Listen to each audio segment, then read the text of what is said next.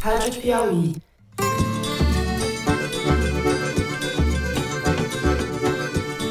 Olá, sejam muito bem-vindos ao Foro de Teresina, o podcast de política da revista Piauí. Ele, na verdade, é um fariseu que está tentando manipular a boa fé de homens e mulheres evangélicas. Eu, Fernando de Barros e Silva, na minha casa em São Paulo, tenho o prazer de conversar com os meus amigos José Roberto de Toledo, aqui pertinho. Opa, Toledo! Opa, Fernando! Opa, Thaís! Agora eu tenho um elemento instável no qual eu acredito e boto a minha paixão e meu amor, o povo brasileiro. Será que ele virá em meu socorro? Não sei, é a quarta e última vez que eu vou competir. Thaís Bilenque, desta vez em Belo Horizonte. Salve, salve, Thaís, ou uai, uai. Salve, salve, Fernando. salve, salve, Toledo. Uai, uai. Mas somos a única democracia do mundo que apura e divulga os resultados eleitorais no mesmo dia. Isso é motivo de orgulho nacional. Vamos lá, vamos sem mais delongas aos assuntos da semana. A campanha começou oficialmente nessa semana e já ficou claro que Deus é o cabo eleitoral mais disputado pelos candidatos. Em Juiz de Fora, cidade mineira onde há quatro anos foi esfaqueado, Jair Bolsonaro discursou a líderes evangélicos e insistiu na mitologia de que sua sobrevivência e sua vitória em 2018 foram obra divina. Michele, que o acompanhava, disse que a atual campanha, mais uma vez, é um milagre de Deus. Diz também que a justiça do Senhor será feita. A primeira-dama já havia dito na semana passada que o Planalto estava consagrado aos demônios antes de Jair chegar lá. Lula, por sua vez, iniciou sua campanha em São Bernardo do Campo, braço do sindicalismo, onde ele surgiu como líder nos anos 70. O petista atacou Bolsonaro, segundo ele, um fariseu que está tentando manipular a boa-fé de homens e mulheres evangélicos. Lula afirmou ainda que se tem alguém que é possuído pelo demônio, é esse Bolsonaro, que é um mentiroso. A influência da religiosidade na disputa política não é uma novidade, todos sabemos. Nova é a importância que esse aspecto adquiriu nos tempos recentes e, mais do que nunca, nesta eleição. No primeiro bloco, a gente vai discutir o que está acontecendo e onde isso pode parar. No segundo bloco, continuamos com as eleições, mas de olho nos movimentos das pesquisas. Se a gente comparar o quadro de hoje com o quadro de poucos meses atrás, notamos um encolhimento da chamada terceira via. Sem Sérgio Moro e sem Tucano no páreo, o comportamento dos eleitores, de candidatos pouco ou nada viáveis, como Ciro Gomes e Simone Tebet, pode ser crucial para a existência ou não de um segundo turno. Por fim, no terceiro bloco, vamos falar do golpe desferido por Alexandre de Moraes contra a via autoritária. Durante o discurso que ele fez, em sua posse na presidência do Tribunal Superior Eleitoral na última terça-feira. A defesa enfática do sistema eleitoral, da urna eletrônica e da trincheira democrática entusiasmou a nata do mundo político e do Poder Judiciário, que aplaudiu Alexandre de pé. Quem não se entusiasmou nem aplaudiu foi Bolsonaro, visivelmente deslocado naquele ambiente. Depois da carta às brasileiras e brasileiros em defesa da democracia, o ato no TSE dificulta um pouco mais a aventura golpista em gestação. Há, no entanto, empresários bolsonaristas que vêm defendendo, em grupos de WhatsApp, que o capitão parta para o golpe, no caso de uma vitória de Lula. Essa gente é a mesma que estaria apoiando a tortura se estivéssemos nos anos 70. É isso, vem com a gente.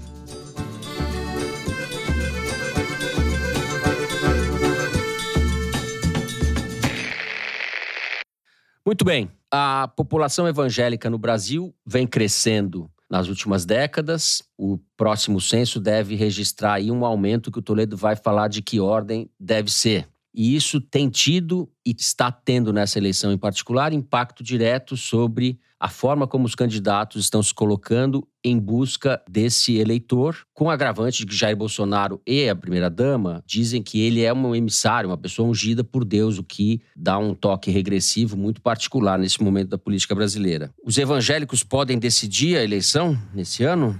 Só se eles tiverem uma secessão no Brasil. Que está acontecendo nessa eleição?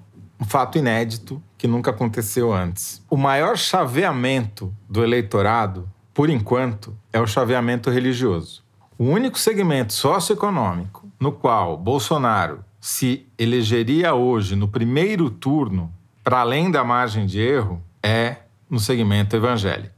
Ele teria 56% dos votos válidos se a eleição fosse hoje entre os evangélicos e seria reeleito. Ao mesmo tempo, Hoje tem 10 segmentos socioeconômicos que dão maioria absoluta de votos para o Lula. Ele se elegeria no primeiro turno se todo mundo que votasse ganhasse até um salário mínimo, ele teria 69% dos votos válidos. No Nordeste, ele tem 64% dos votos válidos. Quem estudou só até o fundamental, ele tem 62%. Quem recebe benefícios federais, ele tem 59%. Entre os católicos, o Lula tem 59%. Entre os jovens de 16 a 24, ele tem 57%.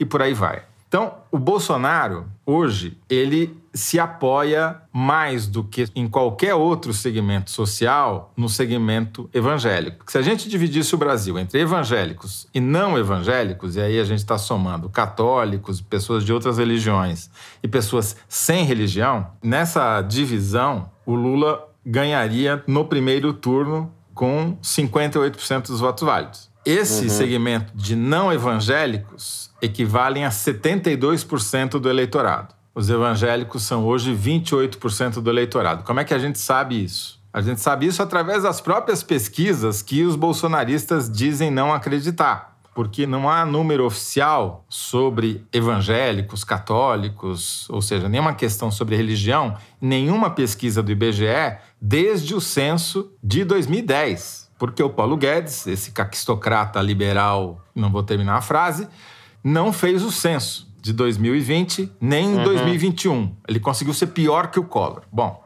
qual que é a evolução do eleitorado dos evangélicos na população brasileira? É uma evolução de foguete, porque certo. cresceu muito rapidamente. A gente tinha, em 1980, 7% de evangélicos. Em 91, 9%. Em 2000, 15%. No último censo, o último dado oficial é 22% em 2010. E agora, nas pesquisas face a face, eles têm aparecido entre 27% e 29%. A última pesquisa do IPEC nacional encontrou 28% de evangélicos. Está em linha com Datafolha, com outros institutos. Então, esse é o cenário.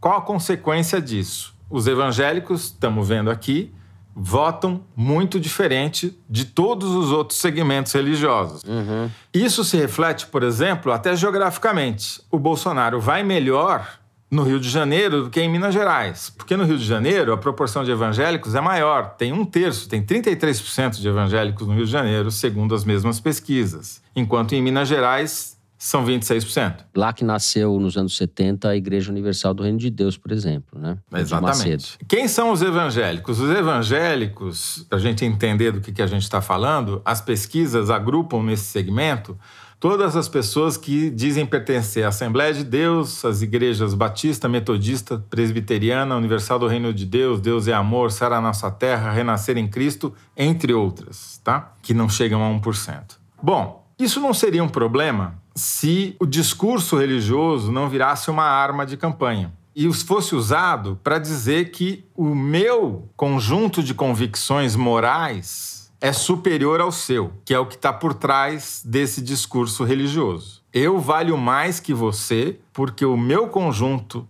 de convicções morais é melhor do que o seu. E aí eu vou lembrar de um livro muito ruim, mas ao mesmo tempo é tão ruim que é bom, de um professor americano chamado Lawrence Harrison. Lawrence Harrison deu aula no MIT, mas o papel mais importante que ele desempenhou na vida foi chefiar missões da USAID na América Latina. A USAID é o soft power do governo americano quando ele quer fazer lobby em algum lugar. Ele usa mecanismos de comércio, de promoção cultural para aumentar a sua influência. E ele escreveu um livro lá no comecinho dos anos 90, esse Lawrence Harrison, chamado The Pan American Dream.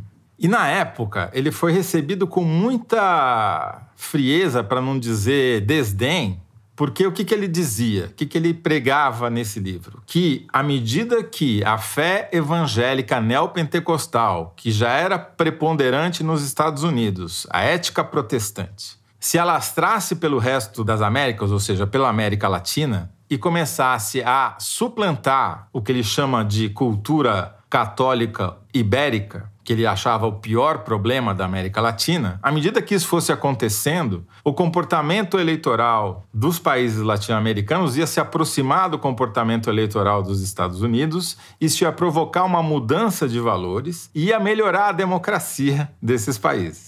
Então, tem um trecho lá que ele diz assim: e o crescimento do protestantismo pode, com o tempo, criar uma cultura cívica que permanentemente transformará o cenário político da América Latina, especialmente do Brasil. Diz ele ainda que seria um avanço social, porque os protestantes tendem, como ele chamava, né, a entrar mais na classe média. Isso geraria uma mobilidade social, o fato das pessoas abandonarem a cultura católica ibérica e adentrarem ao protestantismo. Obviamente, nada disso aconteceu. O que aconteceu foi que houve uma mercantilização da religião. Boa parte desses pastores, tipo Silas Malafaia, e especialmente a Igreja Universal, pregam o evangelho do crescimento econômico, né, da prosperidade, mas com poucos efeitos práticos para quem pratica a fé e muitos efeitos práticos financeiros para quem faz a pregação. Né? Em alguns casos, eu acho que tem efeitos práticos. Em muitos casos, acho que tem efeitos práticos. Acho que a gente não deve desconsiderar isso. Mas quando você falou da ética protestante, existe uma novidade, uma diferença em relação à ética protestante, tal como foi caracterizada pelo Max Weber no começo do século XX, 1905 é o livro dele, né? A ética protestante e o espírito do capitalismo. Porque o protestantismo histórico, existe uma mediação entre uma vida regrada, exemplar, e a salvação no final, né? Uma ética devotada ao trabalho, etc., para você ser premiado no final final. Agora, o que você tem, como você bem salientou, uma ligação direta. É um comércio com Deus full time e com satisfação imediata. Sim. O Pan American Dream, o sonho pan-americano do Lawrence Harrison, virou o pesadelo pan-americano. Porque os valores que se propagaram na política não são os valores da ética, do trabalho, da regra, da disciplina. Os valores que se propagaram são os valores de ódio a quem não professa a mesma fé. É a demonização do adversário. É a Michele Bolsonaro dizendo que Lula tinha um pacto com o diabo. São os traficantes que aderem a essa fé destruindo candomblés. É isso que está acontecendo. Então, é um pesadelo, não é um sonho. Mas temos que admitir que o Lawrence Harrison previu errado na essência, mas atirou no que viu e acertou o que não viu.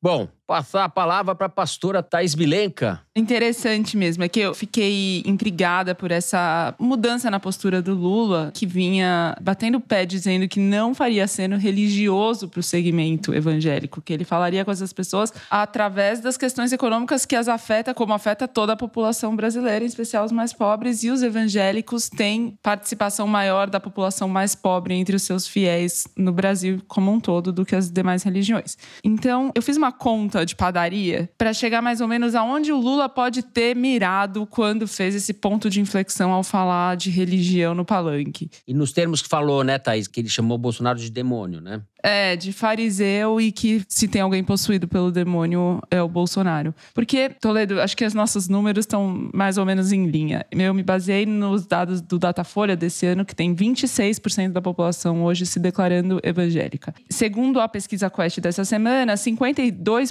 dos evangélicos declaram voto no Bolsonaro e 28% declaram voto no Lula. Então, sobram 20% de evangélicos que não decidiram ainda em quem vão votar ou vão votar num terceiro nome, o que dá mais ou menos algo como 8 milhões de eleitores que podem ser conquistados. Isso significa 5% do eleitorado total. 5% do eleitorado total numa eleição que tudo indica parece cada vez mais apertada é um número decisivo, é um número que pode mudar o cenário até outubro. Mas como o eleitorado evangélico é mais pobre, conforme eu falei, segundo o Datafolha de 2020, que fez um raio-x mais detalhado sobre esse público, e 48% dos evangélicos recebem até dois salários mínimos nessa faixa, o Lula tem um desempenho superior, com uma margem maior sobre o Bolsonaro, e essa faixa tem a economia como o maior problema, todas as classes sociais têm economia hoje, segundo a Quest, todas as classes sociais têm economia como seu principal problema, mas nessa faixa dos que recebem até dois salários mínimos, o problema da economia é ascendente, nas demais estava estável ou oscilando para baixo. Então, são pessoas para quem a questão econômica está mais na ordem do dia do que a questão religiosa. Então, a pergunta que sempre se colocou desde o começo que o Bolsonaro já vinha se pregando como o Messias era: faz sentido entrar na disputa religiosa? Não. O Lula dizia, argumentava que não, era melhor falar pelo bolso. Eu procurei a campanha dele para entender se havia mudado esse entendimento e eles me disseram, falei com dois ex-ministros petistas que estão na campanha e eles dizem que não, que foi só um gesto, foi um aceno, mas que a estratégia é a mesma, a estratégia é continuar falando da economia. Mas seja como for, eu conversei com um pesquiseiro, uma pessoa experiente em pesquisa de intenção de voto, e ele disse assim: claro que o bolso pesa mais, sem sombra de dúvidas, e pesa mais no subgrupo das mulheres evangélicas que se deparam violentamente com a crise econômica. Quando a coisa aperta, elas são as que sentem mais, porque tocam famílias inteiras e precisam alimentar os filhos, e enfim, a gente sabe qual é esse drama.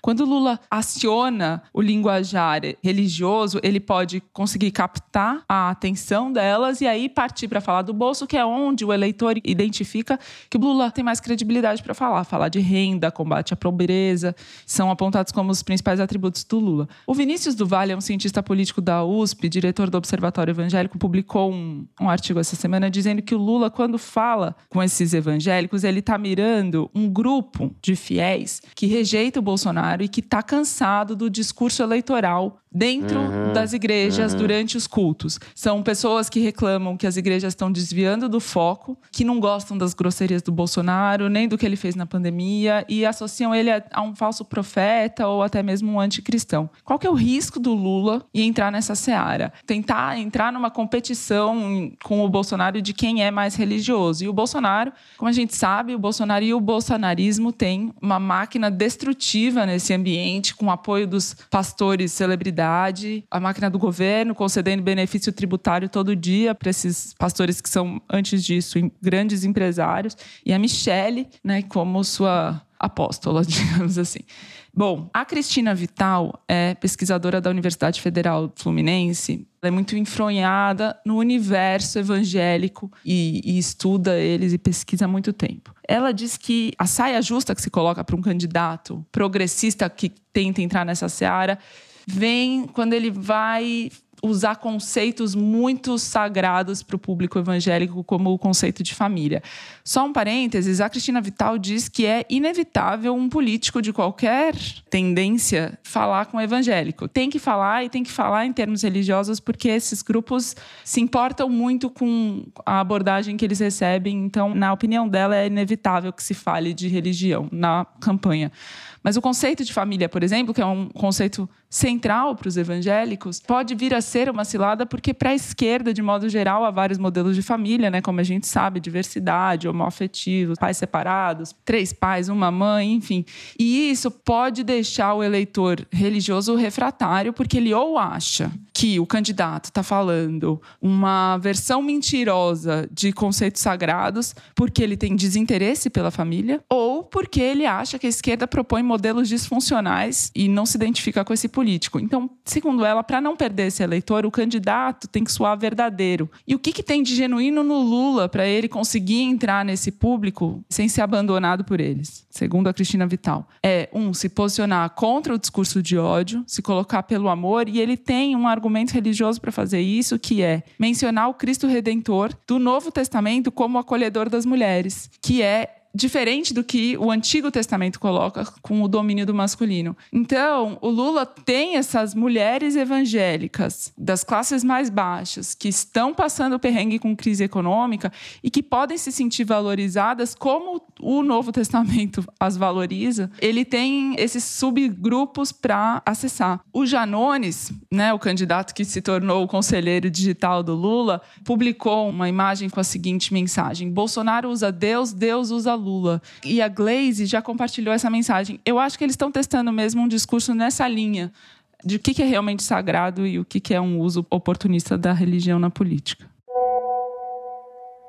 Salve, salve, gente! Vou fazer um adendo aqui na noite de quinta-feira para contar como foi o comício do Lula em Belo Horizonte, o primeiro desde o início oficial da campanha.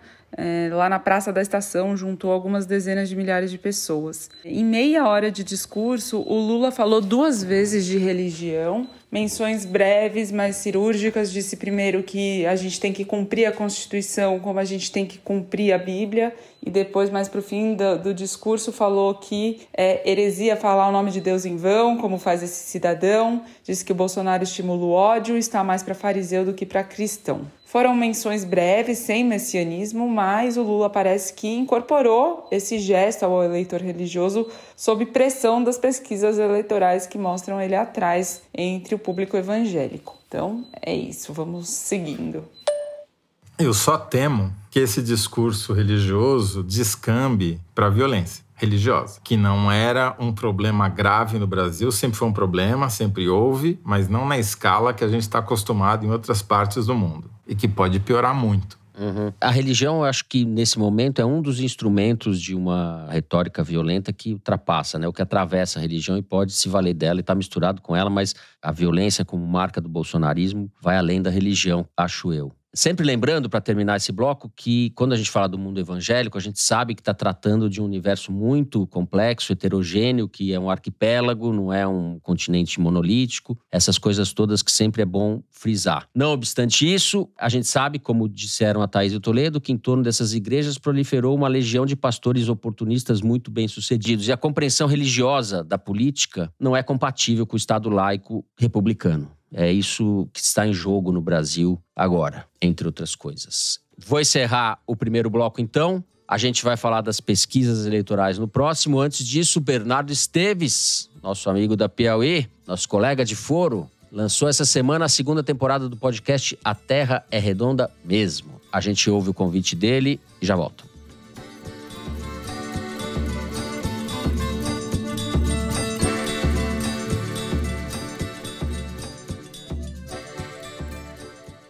Oi, eu sou o Bernardo Esteves e estou de volta com A Terra é Redonda, mesmo, o podcast de ciência e meio ambiente da revista Piauí.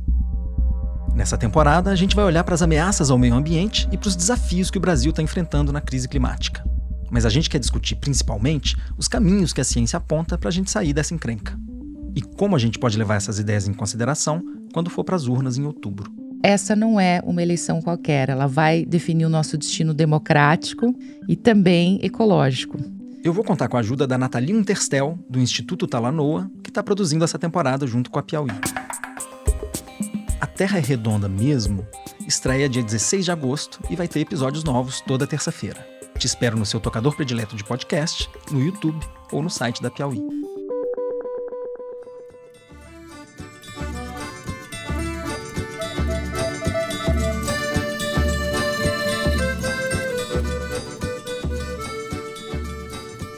Muito bem, José Roberto de Toledo. Eu vou pegar um dado aqui da pesquisa Quest para comparar qual era a situação das candidaturas no início do ano, em janeiro, e agora, comparativamente. Em janeiro, Lula tinha, segundo a Quest, 45% das intenções de voto, Bolsonaro tinha 23% e os demais candidatos somados tinham 19. Hoje, última pesquisa da Quest dessa semana, Lula continua com os mesmos 45, ele oscilou um pouco ao longo do período, mas continua igual ao que estava em janeiro. Bolsonaro saiu de 23 para 33 e as demais candidaturas somam 10. É uma grande diferença foi, como você vem dizendo ao longo dos últimos programas, uma coisa paulatina que está acontecendo e às vezes nem sempre é notada, né? Eu te Exatamente. desafio então a explicar um pouco o que está acontecendo. Bom, o que, que aconteceu? Primeiro, a chamada terceira via nunca foi uma terceira via porque ela nunca saiu do acostamento. Ela está parada desde que ela foi lançada, apesar de todo o esforço das classes dominantes, como diriam os professores marxistas. Ela não entusiasmou. O eleitor, mesmo sem gostar muito de Lula nem de Bolsonaro, e havia pelo menos 25% do eleitorado nessa situação, está achando ou que a, as alternativas aos dois são piores, ou está achando talvez que seja melhor liquidar essa história de eleição o mais rapidamente possível. Então, não apenas a terceira via nunca virou terceira via, ficou no acostamento, como Bolsonaro vem pouco a pouco, mês a mês, comendo esse acostamento. E a gente está chegando ao ponto de que eles têm meio acostamento agora, tem metade do que eles tinham alguns meses atrás. E se continuar nessa toada, vai acabar o acostamento. Se a soma dos outros candidatos ficar abaixo de 5%, aí a eleição acaba no primeiro turno por WO, por falta de outros candidatos. Né? Uhum. É como se você estivesse antecipando o segundo turno no primeiro. Por enquanto, o Bolsonaro foi o único beneficiário, pelo menos do ponto de vista líquido, desse movimento de comer o acostamento onde estava a terceira via. Né? Você pode dizer, ah, não, mas os eleitores do Janones, do André Janones, que virou o grande cabo eleitoral digital do Lula, podem ter ido para o Lula. Talvez uma parte deles, talvez a maior parte até. Só que do ponto de vista líquido, o Bolsonaro deve ter tirado algum outro eleitor, provavelmente evangélico, do Lula e o Lula compensou isso com a saída do Janones da corrida e absorvendo parte do eleitorado dele. Isso a gente não tem como saber na ponta do lápis. Do ponto de vista prático, é que o Lula está estável, com uma leve tendência de queda, na minha opinião, ainda a ser confirmada. E o Bolsonaro está crescendo em cima dos eleitores que não entraram na terceira via, que ficaram lá no acostamento e agora estão indo no vai da valsa do bolsonarismo. Bom, o que, que isso aponta para gente? Aponta uma dificuldade crescente para as candidaturas, principalmente do Ciro Gomes e da Simone Tebet, que são as que pontuam em todas as pesquisas, embora muito pouco. Porque veja só, o Ciro, nos maiores colégios eleitorais do Sudeste, ele está com 3%,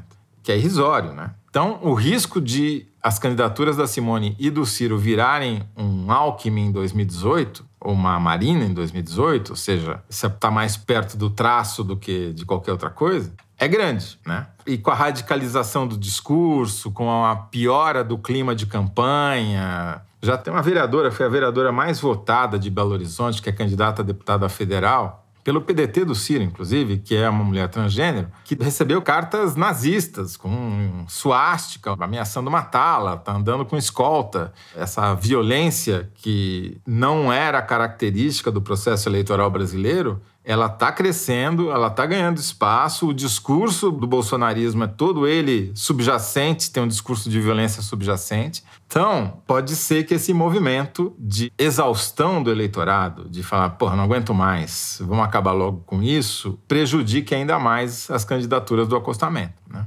E aí a eleição acabe a violência sempre esteve presente de alguma forma. Sempre teve notícia de candidato, vereador na Baixada Fluminense assassinado, parará. O problema é que agora existe uma conexão direta entre o candidato a vereador de não sei onde e o Palácio do Planalto, né? Não, e vamos lembrar que o Bolsonaro se elegeu graças a uma facada que o vitimizou, o tirou de todos os debates e criou a figura do mito, né? Não é à toa que ele foi lançar a candidatura dele em Juiz de Fora, sim, onde ele foi esfaqueado. Sim, tá se, tá se então. É, a violência é fundadora do bolsonarismo, né?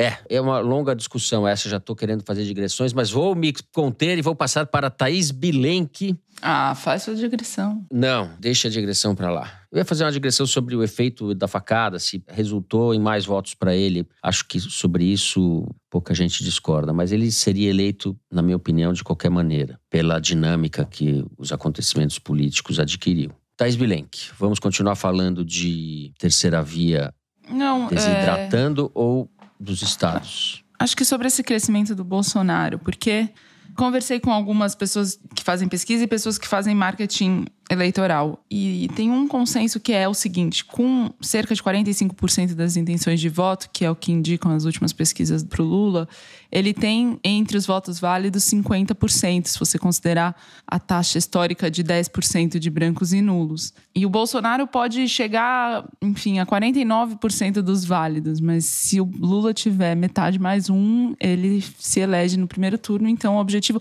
ainda que o cenário de eleição no primeiro turno seja improvável, uhum. né? E ninguém tem apostado nele. A estratégia racional que todo mundo aponta para o Bolsonaro é crescer e crescer em cima do Lula. Não basta crescer em cima da terceira via, ele precisa tirar voto do Lula.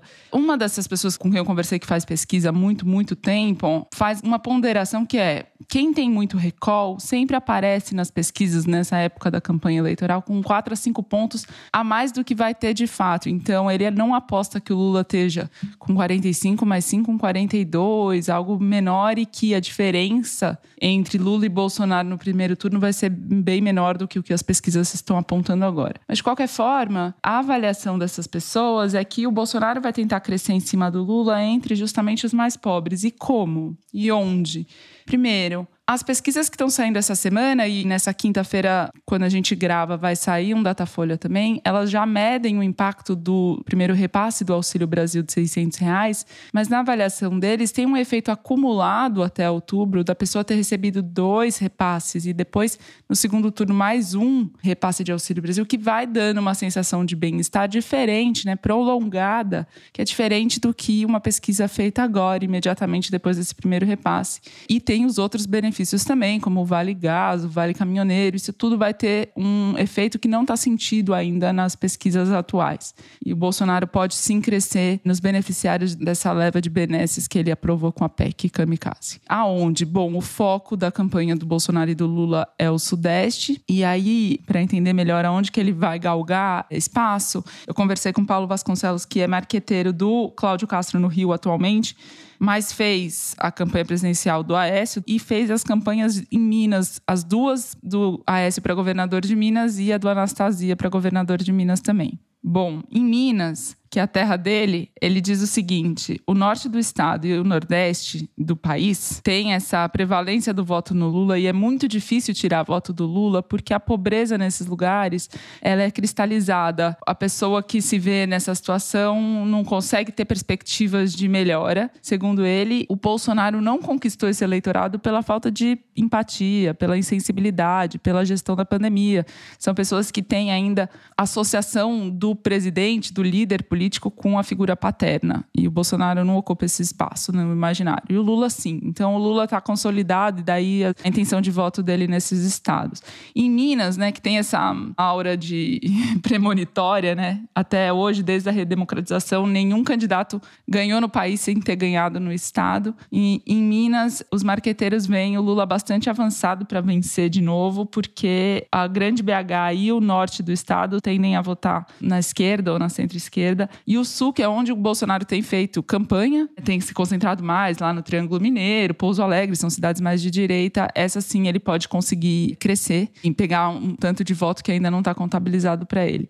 E onde teria um espaço, uma avenida maior para o Bolsonaro crescer é São Paulo. E para isso eu falei com um outro marqueteiro que faz campanha aqui, e o que ele diz é o seguinte: o PT tem historicamente 30% dos votos em São Paulo, e o desempenho do PT no estado é sempre mais limitado. Por exemplo, o Lula, quando se reelege em 2006 com 60% dos votos contra o Alckmin, o Alckmin ganhou no estado de São Paulo, apesar da derrota nacional. Então, São Paulo é um estado onde o antipetismo venceu na boa parte das eleições e o Lula pode sim cair um pouco por causa disso no estado, cair um pouco mais do que já vem caindo. Mas, para esse marqueteiro, é difícil associar a queda do Lula a um crescimento direto do Bolsonaro, porque, primeiro, o Bolsonaro precisa conseguir diminuir a rejeição dele, que é persistente e alta, e entre as mulheres, bastante personalizada. Assim, é uma rejeição pessoal mesmo, porque as mulheres rejeitam o Bolsonaro, inclusive pelo comportamento dos seus maridos, que elas veem sendo autorizados pelo Bolsonaro a serem violentos, pelo machismo, uhum. pela falta de empatia empatia, os preconceitos do Bolsonaro. Então,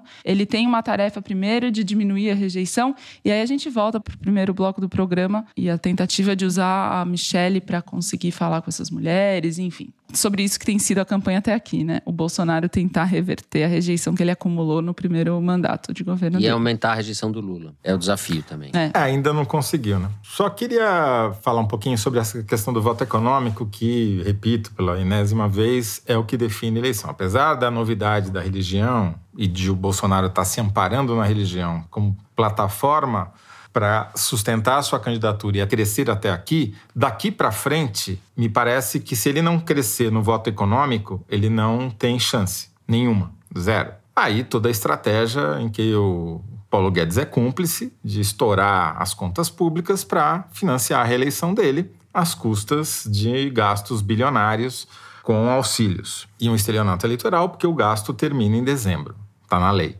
Muito bem. Eu concordo com a Thaís, está muito cedo para tirar qualquer conclusão. Eu acho que todas as, o que foi dito até agora sobre influência ou não influência do auxílio no voto é bobagem. Porque o efeito cumulativo é muito importante, ou seja, receber a segunda parcela é muito importante. Não chegou o consignado ainda, que vai triplicar, quadruplicar esse valor. E tem um outro efeito que as pessoas têm dificuldade de entender, que é quando você chega numa cidade do interior com uma massa de dinheiro que não existia antes. Aquela massa entra no consumo e movimenta toda a economia local. Não é só o cara que recebe que se beneficia disso, o comerciante vai se beneficiar disso, os parentes do comerciante, os outros clientes vão se beneficiar disso. E isso ainda não aconteceu. Né? Isso está para acontecer. Então a gente não sabe o que é o impacto desse aumento de 400 para 600 reais na, no Auxílio Brasil. Ponto um. Ponto dois. O cartão que os caras estão mandando para casa das pessoas é propaganda do Bolsonaro. É o meio, é a mensagem, entendeu?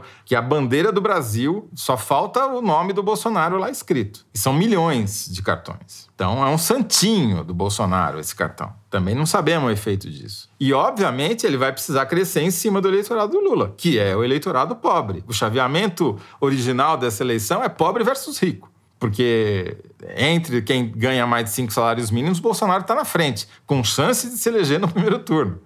Então, infelizmente para o Bolsonaro, somos poucos que ganham mais do que cinco salários mínimos no Brasil. Né? Ao contrário do que Lawrence Harrison previu, quem promoveu o avanço da classe média no Brasil foi durante os governos de esquerda, não durante os governos de direita. Né? Então, sem dúvida nenhuma que daqui para frente a economia vai ser determinante, mas eu só temo que a religião radicalize os discursos e as práticas, porque vamos lembrar, a facada do Bolsonaro em 2018 é fruto da radicalização do discurso, que leva malucos como o que o esfaqueou a tomar esse tipo de atitude. E pode acontecer para qualquer lado. Bom, saiu a pesquisa da Datafolha na noite desta quinta-feira, depois que a gente já tinha gravado o programa, e o resumo da ópera é que a pesquisa é melhor para o Bolsonaro do que para o Lula. Porque a rejeição do Bolsonaro diminuiu, chegou a ser 55% em junho, agora está em 51%. A rejeição do Lula oscilou para cima, 35% foi para 37%. No cenário de segundo turno, o Bolsonaro, que chegou a perder de 33% a 58% para o Lula lá em maio, agora está perdendo de 54% a 37%. Diminuiu a diferença para além da margem de erro e assim vem acontecendo a cada pesquisa. Cada rodada nova do Datafolha, ele melhora um pontinho, dois pontinhos, três pontinhos. Agora foi de 29 para 32 na intenção de voto estimulada no primeiro turno e o Lula ficou parado em 47. Mas se a gente pega os votos válidos, que são aqueles dados a candidatos, o Lula tinha 54% dos válidos em maio, passou para 53 em junho, 52 em julho e agora está com 51%. Ganharia no primeiro turno? Talvez, ali na margem de erro, mas a tendência disso acontecer é declinante. A única coisa que pode fazer a eleição acabar já em 2 de outubro é se o acostamento onde está a terceira via, os candidatos que não são Lula nem Bolsonaro, continuarem perdendo fôlego como aparentemente estão perdendo em todas as pesquisas. Pode ser que lá na reta final o eleitor se canse do banho de sangue que vai ser essa campanha e queira liquidar a fatura do segundo turno já no primeiro. Fora isso, o cenário que pinta é um segundo turno Lula-Bolsonaro, com o Bolsonaro crescendo e o Lula meio parado. É isso aí. Muito bem, vamos encerrando aqui o segundo bloco do programa e vamos direto para o número da semana, não é isso, direção? Que é o número que é tirado da seção Igualdades do site da Piauí, publicado toda semana. Qual é o número, Mari? Fernando, o número da semana é 23. A cobertura da vacina contra a poliomielite diminuiu 23% em 10 anos. A forma mais conhecida dessa vacina é a da gotinha. Das nove principais vacinas indicadas para crianças, incluindo essa da gotinha, nenhuma atingiu em 2020 a meta federal de pelo menos 90% ou 95% de vacinados. Em 2010, apenas 1% das crianças não foram vacinadas contra polio. Em 2020, a proporção aumentou para 24%. Os dados são do IEPS Data, uma iniciativa do Instituto de Estudos para Políticas de Saúde que compila indicadores de saúde no Brasil. Retrocesso, né? Retrocesso de política pública brutal aí, estampado nesses números. É impressionante. Provavelmente a pandemia pode ter algum efeito nisso, Zé? É, 2020, né? Ninguém saía de casa Então é, é natural que haja um retrocesso. Agora, o discurso anti-vacina não existia no Brasil, né? Uhum. Bolsonaro é que trouxe. Sim. A gente encerra assim o número da semana. No próximo bloco, vamos falar dos discursos de posse de Alexandre de Moraes no Tribunal Superior Eleitoral e desses empresários aí que andam pregando o golpe pelas redes sociais. A gente já volta.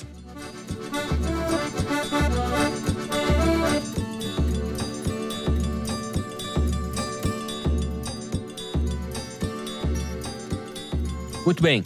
Já foi bastante frisado que o discurso do Alexandre de Moraes no TSE, discurso posse, foi um recado muito claro ao Bolsonaro, que ficou visivelmente constrangido. Isso foi comemorado por vários setores como um enquadramento, temos que ver se definitivo ou não, eu sempre duvido disso, do presidente às regras do jogo. Né? E eu acho que vem troco aí pela frente e o 7 de setembro pode ser uma ocasião para isso. Toledo, o que te chamou a atenção nessa cerimônia? Primeiro que eu não compro essa ideia de que o Bolsonaro está plantando, de que ele foi num covil que armaram para ele. Isso é, tudo faz parte do discurso de que ele é antissistema, sendo o cara mais sistema que existe. Para se vitimizar. O que aconteceu ali foi que ele se sente desconfortável em qualquer ambiente que haja compostura, né? Que não seja sandália rider e barriga de fora. Agora, obviamente, as instituições tentaram passar um recado. Não é sempre que você vê sentados na primeira fila todos os ex-presidentes vivos dignos de nota, né? Desculpa, faltou o Fernando Henrique que por problemas de saúde não compareceu. E faltou o, Collor, Collor, que não é digno de nota. Não é digno tá de certo. nota. Né? Mas a cena do Bolsonaro chegando e sendo apresentado, parando, e daí a imagem corta para os ex-presidentes. Daí tem a Dilma sentada à direita de quem olha, fuzilando ele com o olhar. Você tem o Sarney sorrindo e batendo palmas numa velocidade estonteante, assim, de uma palma a cada 30 minutos. Você tem o Lula bebendo água e o Temer, que é, sendo Temer, ele esboça que vai fazer uma palma, mas em vez de palmar, ele acaba acariciando a própria palma. Sempre. O Esse Temer é o Temer. é isso, né? ele fica passando a mãozinha uma na outra. Aqueles gestos circulares.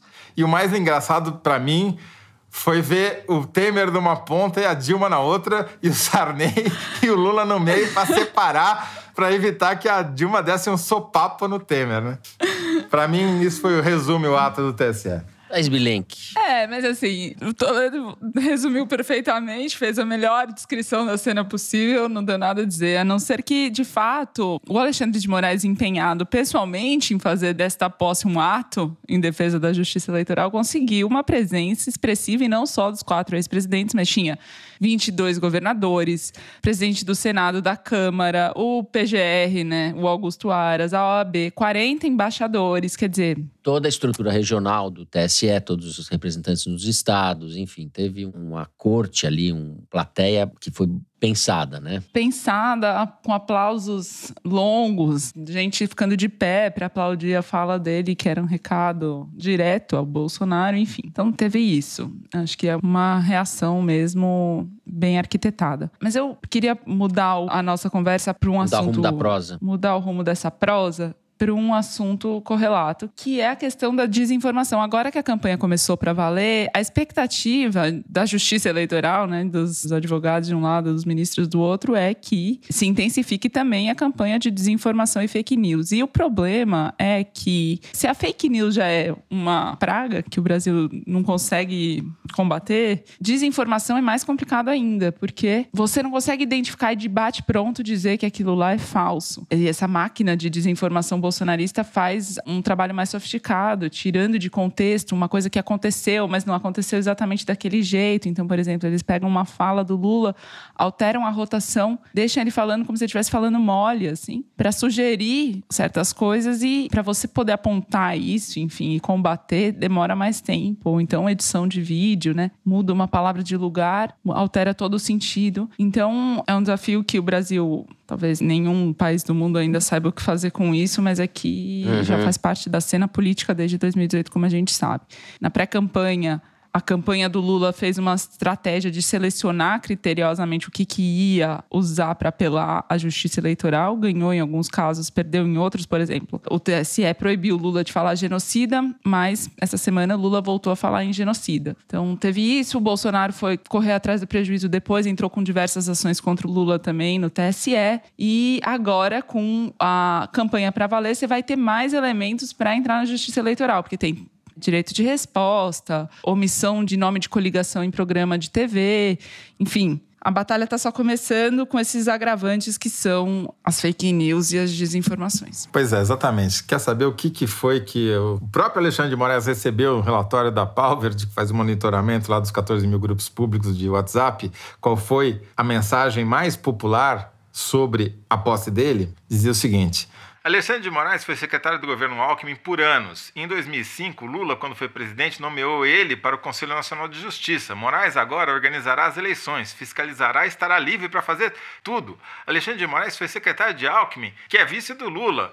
Moraes provavelmente fará o que sempre vem planejando, e vocês sabem o que é, sendo que vem perseguindo incessantemente o Bolsonaro e sabotando tudo quanto pode. Vamos lotar as ruas no 7 de setembro, lutar contra a fraude que eles planejam, lutar enquanto há tempo. Lembrem-se, sentado no sofá não se muda nada. Na Venezuela, Argentina, Chile, Colômbia, etc., eles não agiram antes das fraudes e depois da eleição já era. Agora passam Uhum. fome e são dominados pela esquerda comunista e quem ousar protestar são presos. Com todos os erros ortográficos e gramaticais que vocês possam imaginar. É, eu consigo ouvir a pessoa que recebeu essa mensagem, não captou tudo, mas ela consegue dizer: bom, mas o Alexandre de Moraes trabalhava para o Alckmin, claro que ele vai tentar, né? Sim. Tá vendo? Vocês estão falando de desinformação e eu lembrei imediatamente desse grupo de WhatsApp de empresários. Foi revelado, o jornalista Guilherme Amado, do Metrópolis, grupo que nas conversas defendeu, vários dos integrantes defenderam, sem nenhum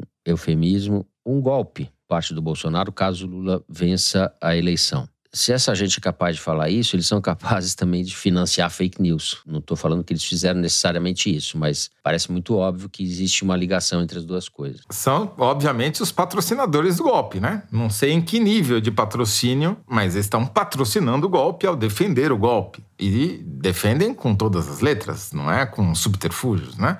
Um lá, Morongo, fala que se houver ditadura vai militar, vai aumentar o investimento estrangeiro no Brasil. Quem é o tal do Morongo? Morongo é um empresário, dono da uma marca de surfwear aí chamada Mormai, lá de Santa Catarina, e que, sei lá qual é o nome do cara, o apelido é Morongo. Bom, deixa eu explicar aqui que é essa história para quem não leu a reportagem do Metrópolis. Tem alguns empresários bolsonaristas que têm um grupo fechado de WhatsApp. Dentro desse grupo tem gente como o Luciano Hang da Avan, o Maier Mernick da Tecnisa, o Afrânio Barreira do Coco Bambu, o José Isaac Pérez, que é da rede de shoppings Multiplan, entre outros tantos. O Guilherme Amado teve acesso às conversas deles durante semanas e, em dado momento ali, o José Cury, que é dono do Barra World Shopping no Rio de Janeiro, diz assim, textualmente, prefiro o à volta do PT. E aí o dono do Coco Bambu manda a figurinha aplaudindo. O Mernig encaminha um texto golpista, enfim, que não foi ele mesmo que escreveu. Para começar, me impressionou, achei incrível como esses empresários põem os interesses do Brasil acima dos interesses deles próprios, porque o Luciano Hang perdeu a mãe para Covid, o Meyer Nigri quase morreu de Covid, ambos vítimas da negligência do governo federal, mas seguem fervorosamente apoiando o Bolsonaro, quer dizer, eles são exemplo do discurso do Bolsonaro, o exemplo prático, eles sacrificam a própria vida em nome do Brasil. Mas, Ou a vida da é, mãe. Ou a vida da mãe. É, caso do papagaio lá, daquele No caso do Luciano Hang, aquele palhaço de filme de terror. eu conversei com um dos empresários desse grupo, que não me autorizou que eu o identificasse, inclusive porque eles estão fulos da vida prometendo processar o autor da reportagem, dizendo que é crime divulgar o nome dele sem divulgação, diz assim, jornalista é muito chato, vocês não respeitam a privacidade de ninguém, enfim. O que importa é que ele estava fazendo massagem quando eu liguei e perguntou se era urgente. Eu disse que era urgente. E daí eu perguntei se ele concordava com a afirmação de que era melhor o golpe à volta do PT. Qualquer coisa é melhor que a volta do PT? Ah, não falo mais nada para ninguém e tal, mas uma coisa deixa eu te falar, uma coisa é o seguinte, o Bolsonaro não vai dar golpe nenhum, ele falou pessoalmente para mim que vai respeitar o resultado da eleição se ele perder, desde que o processo seja transparente. Por que, que o TSE não deixa auditar as urnas? Quem não deve, não teme. Ou seja, ele simplesmente repetiu o mesmíssimo discurso do Bolsonaro, que é o discurso golpista que dá origem a toda essa... E tudo é auditado, o voto é auditado, é o imbecil que... Como o cara é anônimo, eu posso chamar ele de imbecil, né? Que ele não vai me processar, porque ele é, é um anônimo, tá certo? É o imbecil que acredita no discurso bolsonarista de que o voto não é auditado. Esse daí é anônimo, então eu posso chamar de imbecil. Os outros não são imbecis, quero deixar bem claro aqui, tá? É, isso é um pouco um termômetro de onde nós vamos parar, né? Esse grupo, evidentemente, não representa todas as pessoas, todos os empresários, e nem a parte mais substantiva do PIB, acredito eu, mas mostra o lodaçal, o pântano moral, político e é, essa fração da classe dominante é medonha, né? É assim, é difícil até de vocalizar o que esses sujeitos representam, né? Como eles são objetos mesmo. Evidentemente que se eles falam isso, eles não ficam só na retórica, como você bem falou, Zé. Vou encerrar o terceiro bloco. Eu estava lembrando Deve. do Mário Amato, que então presidente da Fiesp em 89, não é isso, Zé? Quando falou que os empresários iam trocar o Brasil por Miami se o Lula ganhasse a eleição contra o Collor tal. Aquilo foi um escândalo tal. Imagina o Mário Amato perto desses caras. É um, Mário Amato era um estadista. Estadista, exato. Muito bem. A gente encerra assim o terceiro bloco do programa e vamos para um pequeno intervalo e na volta, Kinder Ovo. Espera aí que a gente já volta.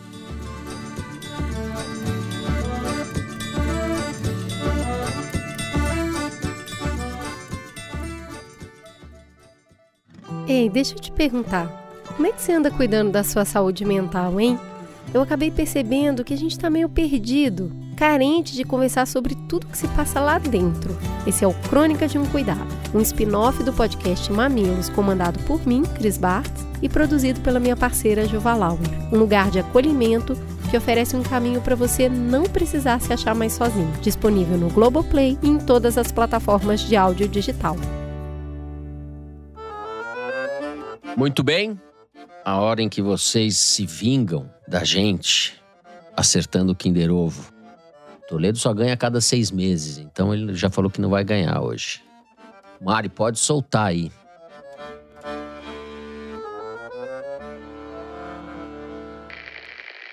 Me incomoda ver impunidade, me incomoda ver Rosângela injustiça, Moro. me incomoda ver que o combate à corrupção deixou de ser uma pauta tô importante a ser dela, gente. Eu tô, tô, para nossa sociedade. Todos. Eu tive muito próxima da Lava Jato. Esse dinheiro da corrupção falta, né? Nessas áreas, escorre pelos ralos, compromete as escolhas.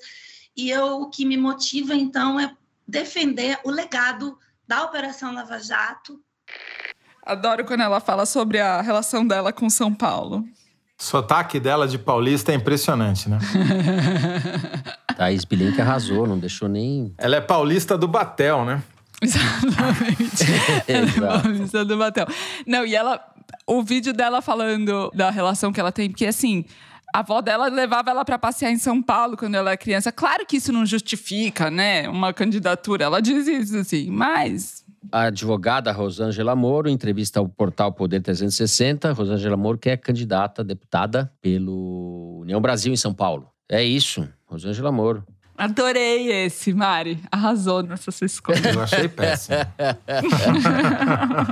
Thaís feliz, Thaís feliz. Eu tô muito viciada, ela é demais. Ela faz roda de Thaís, conversa com as mulheres. Ouvinte, agora estava um pouco casmurra, agora está completamente sorridente. depois desse Kinder Ovo. Bom, vamos então para o Correio Elegante, momento em que vocês mandam as cartinhas para nós outros. A Mari me passou aqui, eu vou começar com um e-mail de um ouvinte chamado Luiz Henrique Adorno.